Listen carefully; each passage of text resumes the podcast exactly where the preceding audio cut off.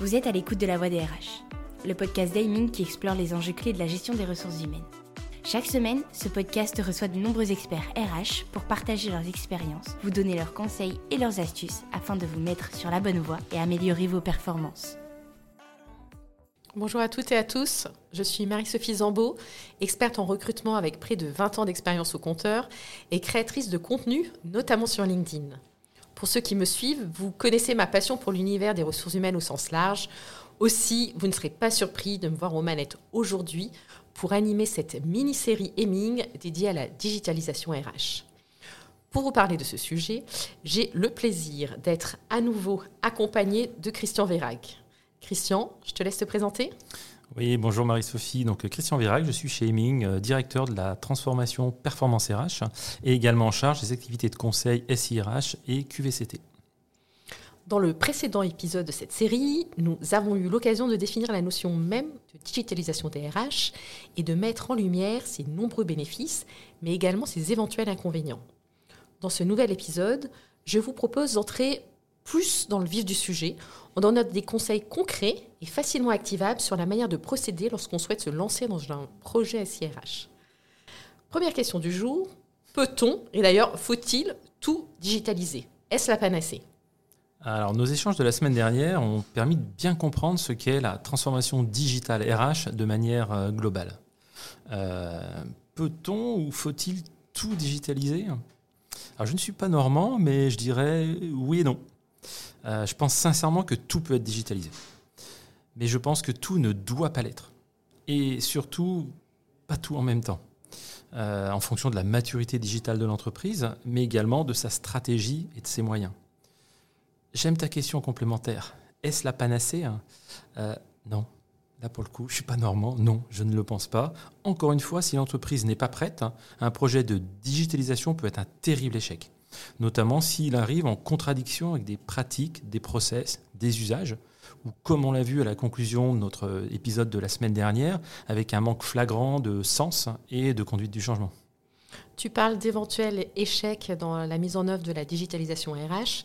Y a-t-il justement des prérequis avant de se lancer tête baissée dans la digitalisation? Si oui, lesquels, bien évidemment? Et comment choisir s'il faut digitaliser en priorité? Alors, il y a en effet des prérequis euh, incontournables avant de se lancer dans des projets de digitalisation RH, hein, des projets SIRH. En premier lieu, il me semble primordial de mesurer la maturité digitale de l'entreprise. Alors, petite question sur le sujet. Comment, une fois qu'on a dit ça, mesurer la maturité digitale de l'entreprise, comment ça s'évalue en fait?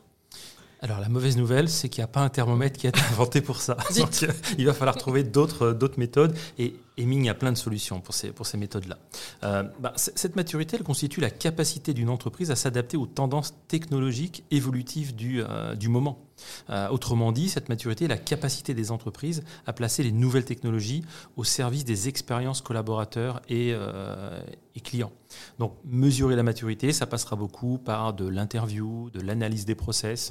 On, on, fait parfois dans les entreprises, on met en place sur des plateformes de, de formation des, des quiz pour mesurer cette capacité des, collaborateurs à comprendre le digital déjà dans leur vie privée, c'est un bel indicateur, et la capacité de le déployer dans l'entreprise. Euh, passer la, mesure de cette maturité, ben, l'entreprise doit ensuite se fixer des, priorités pardon, euh, en fonction de sa stratégie et des éléments remontés en termes de maturité. Encore une fois, par rapport à ce qu'on aura récupéré de la maturité des collaborateurs, on va être en capacité d'imaginer des priorités ou d'imaginer une trajectoire sur, euh, sur cette digitalisation des, des, process RH. il est pertinent de croiser la stratégie avec la maturité. Parce qu'évidemment, la maturité des collaborateurs est importante, mais il va falloir aligner avec la stratégie de l'entreprise. Qu'est-ce qu'elle souhaite euh, prioriser euh, et notamment avec un objectif de euh, trouver des victoires rapides, ces célèbres quick wins qui vont donner du sens et qui vont donner envie à l'entreprise de, de continuer. Le plan de communication doit être établi afin de préciser le contexte, les objectifs et encore une fois, je me répète, donner du sens à la transformation qui va être lancée cette transformation va bouleverser souvent aussi bien les collaborateurs que les experts RH. Donc donner du sens va être absolument euh, essentiel. Euh, euh, le plan de communication initial n'est malgré tout pas suffisant. l'entreprise devra ensuite déployer un plan de conduite du changement. J'en ai parlé plusieurs fois, c'est un, peu, un peu une marotte quand on fait des projets euh, comme j'ai la chance de le faire. Le, plan de conduite du changement tout au long du projet et avec une forte accélération pendant les phases de déploiement. S'assurer de la compréhension des collaborateurs et de l'utilisation des, des, outils. Le plan de conduite du changement peut prendre plusieurs formes, mais on va y retrouver très souvent bah, la poursuite du plan de communication initial qui pourrait être adapté euh, mais d'autres éléments comme de la formation, des ateliers, euh, pour toujours échanger avec euh, les personnes les plus concernées par la transformation digitale, RH, les collaborateurs. Merci pour ces prérequis. Pour une organisation qui se projette et qui veut se lancer pour la première fois dans le choix et la mise en œuvre d'un module SIRH, ça peut sembler, disons les choses, très complexe et lourd, et en tirant le trait, je dirais même un peu angoissant. Par où commencer? Par quel bout prendre le projet? Alors effectivement, le choix d'un outil SIRH est un sujet extrêmement sensible. Tu sais, je suis un expert de ces sujets SIRH. Et euh, le, choix d'un outil peut, comme tu le dis, être complexe, lourd, et je suis d'accord, même angoissant. Euh, l'outil peut transformer un process et surtout impacter l'expérience collaborateur et la qualité de vie au travail. Et euh, sera donc très souvent visible de la totalité des collaborateurs de l'entreprise. Donc le DRH qui va appuyer sur le bouton pour lancer un projet il sait que son projet va impacter l'image de l'entreprise et l'utilisation par tous les collaborateurs. quel stress quand même. Il faut également avoir à l'esprit que le SIRH, même s'il est constitué de plusieurs briques indépendantes, est un tout qui doit rester cohérent pour le fonctionnement de l'entreprise. Pour faire un choix, euh, malgré tout, le processus est assez classique, car il faut démarrer euh, avec le besoin qui doit être retranscrit dans un cahier des charges, qui sera lui-même intégré dans un appel d'offres qui pourrait être adressé au marché des éditeurs. Assez classique. Pour le cahier des charges, euh, on le fait en interne, on passe par un prestataire externe pour se faire épauler. Ça dépend. Là, tu me tends une perche que je suis obligé d'attraper. Évidemment, on peut faire appel à Heming, donc et sa direction du conseil SIRH pour se faire accompagner. Euh, plus sérieusement, euh, les deux possibilités existent, bien sûr. très souvent, de par mon expérience, faire appel à un cabinet extérieur permet souvent de structurer une démarche parce que l'entreprise va faire un projet SIRH une fois de temps en temps. Le cabinet de conseil, c'est sa vie, il en fait tous les jours. Et notamment quand on va être sur des, euh, des problématiques SIRH, des, process SIRH plus lourds, comme la paye, euh, par exemple, ou bah, faire un joli projet paye dans une vie, c'est top, euh, mais c'est pas tout le temps. quand on est en cabinet conseil, bah, on peut en faire plusieurs fois dans sa vie. Donc on a une vraie expérience sur, sur ces sujets-là. donc on va travailler sur un cahier des charges, mais je dirais le, le plus difficile après, c'est de définir par quoi commencer. Euh, puisque le SIRH, encore une fois, ça peut être plusieurs briques, ça peut être assez, assez complet. Bah, la bonne méthode consiste à aller au-delà du cahier des charges et de réaliser ce qu'on appelle un schéma directeur. Le schéma directeur est un document de référence et de synthèse qui va décrire la stratégie de l'organisation euh, et ses ambitions appliquées au SIRH et qui va permettre de définir sur un, deux, trois ans euh, la trajectoire SIRH pour aboutir bah, à la migration complète de l'entreprise avec la digitalisation de ses process RH. Comment s'assurer de choisir in fine le bon outil pour son organisation? Je préciserai parmi la jungle des outils euh, qui peuvent exister en taille, complexité, budget, culture. Et euh, je préciserai, parce que c'est aussi du vécu, qu'il y a le, risque que la solution retenue finalement euh, disparaisse ou soit amenée à, disparaître. Donc comment s'en prémunir au maximum si tu as une astuce, si tu as quelque, des conseils à nous donner sur le sujet? Euh, c'est la question extrêmement euh, pertinente. Euh, mais avant d'aborder le sujet du panorama des outils existants, en fait, j'aimerais revenir sur, sur la base des choix, le besoin. Une bonne définition du besoin est évidemment la base de tout projet SIRH.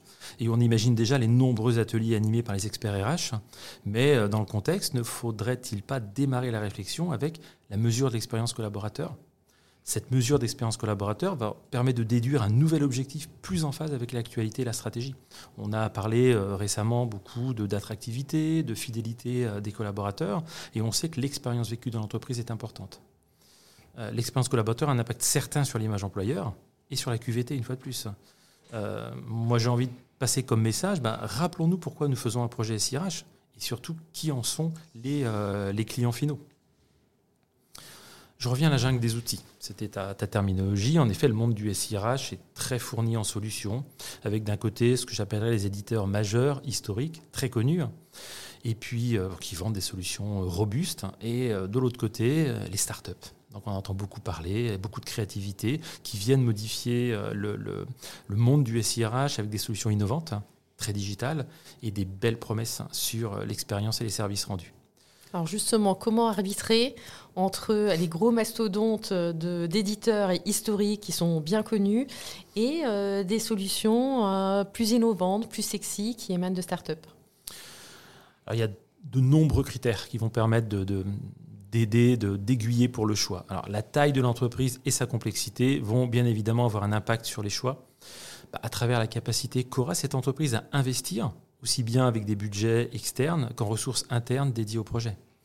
Euh, beaucoup d'entreprises rêvent du modèle techniquement appelé dans le SIRH, on appelle le best of breed. Donc le best of breed, c'est de dire je choisis une solution par process pour être en capacité d'avoir le meilleur éditeur sur chacun de mes process. C'est le rêve d'un patron euh, SIRH, euh, mais euh, ça nécessite des ressources informatiques importantes, puisqu'on va être amené à travailler sur des sujets d'intégration plus lourds, des sujets d'interfaçage entre les applications. de fait, tu vois bien que la complexité, la taille de l'entreprise et sa capacité à investir vont être, euh, vont être importants. Donc, dans un monde parfait, idéal, idyllique même, euh, aller euh, sur ce choix-là de best of breed à chaque fois, c'est ce qui est recommandé, ça ferait beaucoup d'heureux. Mais dans la réalité du monde dans lequel on vit, c'est souvent pas possible, pas faisable pour des mmh. questions techniques, de coûts, de praticité au quotidien. Oui, alors les, les entreprises de taille moyenne vont effectivement plus souvent se lancer vers des solutions euh, intégrées qui vont malgré tout répondre aux différents processus RH, mais la solution intégrée va embarquer des coûts informatiques euh, plus faibles. Euh, malgré tout, moi je dirais, il n'y a, pas de religion sur le sujet, mais juste une adéquation entre les besoins du client, ses ambitions, ses moyens et la stratégie client des éditeurs visés. Euh, voilà, accompagne régulièrement des entreprises hein, de toute taille dans la rédaction du cahier des charges, l'aide au choix, et cet alignement nécessaire est toujours vérifié. Euh, pour terminer sur ton dernier point, le risque de disparition d'un éditeur, ben, c'est malheureusement une réalité du marché. Hein. Ça peut être une vraie clé sous la porte. Ça peut être aussi un rachat qui va changer la stratégie de l'éditeur. Euh, donc, euh, on peut avoir donc des rapprochements. On ne peut pas les anticiper, juste les accompagner. Donc là, les juristes qui nous écoutent savent que les contrats avec les éditeurs sont extrêmement importants. Il faut imaginer, parfois malheureusement, les scénarios les pires. Ça peut être intéressant justement sur ce sujet-là, même si j'entends qu'on peut anticiper mais pas l'éviter, pas s'en prémunir totalement. Peut-être d'être accompagné par un cabinet externe qui est habitué là-dessus et qui va être davantage en veille, peut-être un petit peu plus au courant de rachats à venir, euh, de restructuration sur le marché, etc. Oui, effectivement, être accompagné par un expert aura aussi cette vertu-là, tu as raison. Parce que quand on est dans une entreprise, on connaît son éditeur, on ne connaît pas forcément les autres. Donc le cabinet conseil, voilà, peut effectivement avoir eu de l'information. Après, pour beaucoup de grands mouvements dans le monde du SIRH, il n'y a pas vraiment d'annonce préalable. Il arrive que les démarches de digitalisation et que les mises en œuvre d'un outil RH soient des échecs retentissants ou des succès en demi-teinte, on va dire. Quelles en sont les principales et plus fréquentes causes selon toi? Bah, je vais euh, faire un peu de redite par rapport à, la question euh, précédente. En premier lieu, on va retrouver évidemment une mauvaise définition du besoin. Mais euh, je ne pense pas que ce soit le problème le plus, le plus fréquent. Euh, la, mise, la mise en perspective du process et de l'outil est à mon sens souvent la cause de projets avec des succès en demi-teinte. Euh, Est-ce que tu peux préciser? Je ne suis pas forcément sûr de, de, bien bien comprendre. Alors dans les échanges que j'ai depuis quelques mois avec des clients, depuis quelques années avec mes anciens patrons, on me posait souvent la question, mais a priori, qu'est-ce qu'on doit privilégier? L'outil ou le process? Sous-entendu, est-ce que l'entreprise doit réviser ses process parce qu'elle achète un outil ou est-ce que l'entreprise euh, doit euh, modifier l'outil pour qu'il s'adapte à ses process? Je vais refaire une réponse de Normand. Les deux, en fait. Bah merci. Moi, je pense que le, vrai travail, c'est euh, de, de combiner les deux le, meilleur outil de la Terre ne répondra pas aux besoins si le process n'a pas été un minimum révisé, adapté. Le projet SIRH, c'est l'occasion aussi de réviser ces process. Et j'ai parfois eu l'occasion, moi, de voir des, des outils SIRH qui étaient fortement décriés par les utilisateurs. Et après une analyse, en fait, l'outil fonctionnait très bien. On essayait juste de le faire fonctionner dans un environnement sur lequel le process n'avait pas été révisé. Et l'outil ne peut pas corriger les problématiques d'organisation. Donc l'entreprise qui a suffisamment de maturité, et encore une fois, le conseil externe peut aider. Hein, euh, une petite adaptation ou une grosse du process va permettre de bénéficier de toutes les fonctions d'un outil et d'obtenir l'outil le plus, le plus performant. De toute manière, comme je dis souvent, je dis aussi tout particulièrement au recrutement, l'outil ne vous sauvera pas. Ce n'est pas l'outil en soi qui va être la panacée, qui va tout sauver. Il faut un processus, il faut de la structuration, il faut de la méthodologie, de l'analyse, une pratique réflexive. En soi, un outil reste un outil. Exactement. Et puis, tu, l'as entendu depuis, depuis la semaine dernière, j'ai parlé beaucoup de donner du sens. Euh, je dirais même définir une finalité. Pourquoi prendre un outil? Et dans les missions que j'ai l'habitude de conduire avec, avec des clients, euh, réunion de cadrage, se poser la question du contexte, du pourquoi, c'est essentiel. Pourquoi on veut un outil SIRH L'ancien, il ne fonctionne pas, l'ancien, il est trop vieux, on veut des nouvelles fonctionnalités. Enfin, aller chercher ce sens-là permettra aussi de faire le bon choix. Un des principaux avantages de la digitalisation RH, c'est la possibilité d'extraire plus facilement des données afin de les analyser et de pouvoir in fine améliorer les pratiques et le service RH rendu. Tu es d'accord? Ah, tu as raison, c'est un très bon point. Et un point pour euh, les auditeurs qui me connaissent, auquel j'attache beaucoup d'importance. Au-delà de tout ce que l'entreprise recherche en amélioration de l'expérience collaborateur et de la performance, cette digitalisation permet à l'entreprise d'avoir beaucoup plus de données RH dans un format exploitable, puisqu'on parle d'outils. Euh, en plus, euh, la digitalisation des process fait que la donnée est très souvent introduite par la personne qui la maîtrise. Typiquement, toutes les données de gestion administrative, c'est le salarié lui-même qui va la saisir on se trompe rarement euh, dans son nom de famille, dans, son, dans sa date de naissance, euh, dans le patelin dans, lequel on le vit. Quand c'est saisi par une autre personne, on a plus de risques d'erreur. Ou alors, si c'est sur la date de naissance, c'est intentionnel. c'est un autre sujet. On a, rencontré les mêmes. pas leur âge d'ailleurs. Euh, le premier, euh, donc le, les, euh, cette qualité de données qui va, qui va s'améliorer va permettre à l'entreprise d'en faire des, usages extrêmement intéressants. Le, premier sera évidemment celui qui concerne la production d'indicateurs et autres tableaux de bord, euh, dont les entreprises et plus particulièrement les DRH sont très friands. Je te le confirme, Christian, je te le confirme. Mais, mais cet or blanc c'est le nom qu'on donne à la donnée, à la donnée RH, devra surtout permettre aux entreprises d'améliorer la connaissance de ses collaborateurs et des services offerts. Et là, pour moi, on est vraiment dans, je ne sais pas si on doit parler de data RH 3.0 ou je ne sais combien, mais c'est vraiment nouveau. C'est-à-dire qu'avec une meilleure connaissance de ses collaborateurs, l'entreprise doit être plus pertinente en évolution de carrière, en développement de compétences et plus globalement en qualité de vie au travail. Un jour, j'ai rencontré un DRH qui, m'a interpellé sur la, partie données comme ça, qui dit Mais tu te rends compte quand même que je suis dans cette boîte depuis 10 ans et qu'on n'est pas capable de me soumettre une formation ou euh, une évolution de carrière intéressante, alors que je suis client euh, d'outils euh, digitaux sur le web, je ne citerai pas des marques connues, qui me permettent, après quelques achats, de me proposer soit un nouveau livre, soit un nouveau film de manière pertinente. Et tout ça, c'est basé sur, sur de la donnée. Je comprends que cette anecdote t'ait marqué pour moi, je dirais, à méditer, effectivement. Enfin, pour, euh, pour conclure, on pense spontanément à la paye, on l'a dit, à la gestion des absences ou au temps de travail, mais est-ce que tu as en tête des exemples plus atypiques et originaux? Alors, la digitalisation est en effet bien installée dans les processus RH et les plus ancestraux hein, que tu cites, hein, la paye, la gestion des temps et même la gestion des talents. C'est quand même très longtemps qu'on fait des entretiens à travers un outil et plus, et plus sur, du, euh, sur du papier. Mais tout l'environnement du collaborateur se digitalise avec des processus toujours très RH, hein, comme le pré-boarding, on en parlait tout à l'heure, mais le off-boarding, aujourd'hui accompagner un collaborateur dans la fin de sa mission, quelles qu'en soient les raisons, euh, peut être totalement digital. Euh, on accueille, on accompagne le départ des collaborateurs en 100% digital, c'est rapide, c'est efficace, et ça peut être également ludique. Et le collaborateur qui quitte l'entreprise, il va véhiculer l'image employeur. Un off-boarding réussi, c'est un gage de, qualité pour tous. Mais euh, hors de la sphère RH, euh, bah, l'entreprise au global se digitalise. Et euh, sur des aspects de digitalisation, tu vas retrouver des nombreuses entreprises avec des applications, par exemple pour gérer le travail hybride. Euh, bah, la gestion du télétravail, la réservation de bureaux, de parking pour les collaborateurs qui vont faire du flex office, euh, par exemple, euh, mais également tout son quotidien à travers des conciergeries en ligne, la réservation et la commande de son déjeuner, les tickets resto, les tickets cinéma, enfin tout ça, ça s'est digitalisé. Mais pour tous ces projets, même en dehors de la sphère RH, ben, Pour moi, la quête de sens et la communication seront essentielles. Pour conclure ces différents épisodes, la fonction RH, connue pour sa densité de tâches administratives, peut tirer de nombreux bénéfices de la digitalisation si les outils sont utilisés intelligemment, bien évidemment.